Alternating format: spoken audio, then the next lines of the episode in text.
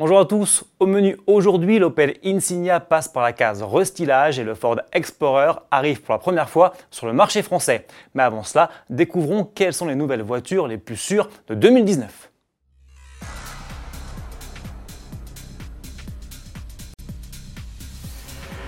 L'heure du bilan a sonné du côté de l'Euro NCAP. Comme tous les ans, l'organisme européen chargé d'évaluer le niveau de sécurité des nouveaux modèles publie en ce début du mois de janvier la liste des véhicules les plus sûrs de l'année écoulée.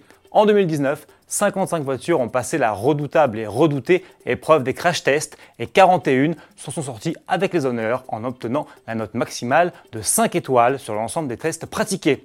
Mais parmi elles, une poignée seulement a reçu les félicitations du jury. Chez Citadine, Cocorico, c'est une Française qui obtient les meilleurs résultats.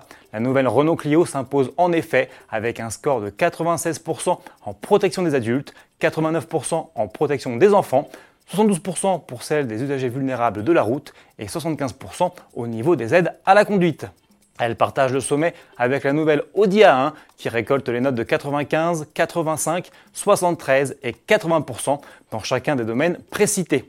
Dans la catégorie petite familiale, une seule gagnante, la Mercedes CLA. Le coupé 4 portes l'emporte avec un impressionnant bulletin de notes 96, 91, 91 et 75%.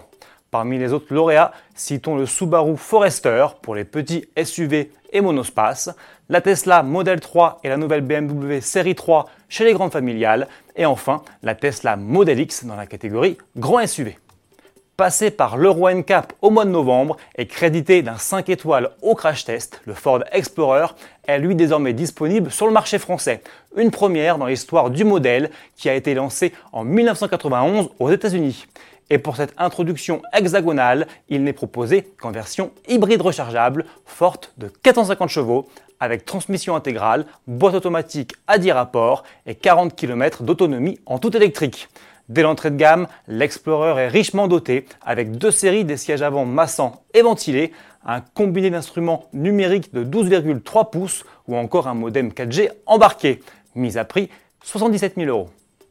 Apparue en 2017, la nouvelle Opel Insignia a déjà droit à un restylage. Début décembre, l'auto s'est en effet dévoilée en version berline Grand Sport et Break Sports Tourer avec une esthétique légèrement revue et de nouveaux moteurs 3 et 4 cylindres annoncés notamment comme moins gourmands. Et surprise, à l'occasion du salon automobile de Bruxelles qui se tient jusqu'au 19 janvier, l'Insignia se présente aussi dans sa déclinaison sportive GSI. Celle-ci se reconnaît immédiatement à son allure plus dynamique avec ses ouïes verticales dans le bouclier avant et ses sorties d'échappement chromées.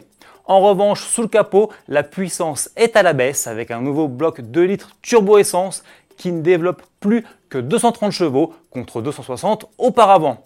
Le modèle gagne toutefois une nouvelle boîte automatique à 9 vitesses, une transmission intégrale avec vecteur de couple et plusieurs modes de conduite. Les commandes seront ouvertes à la fin du mois de janvier. Salut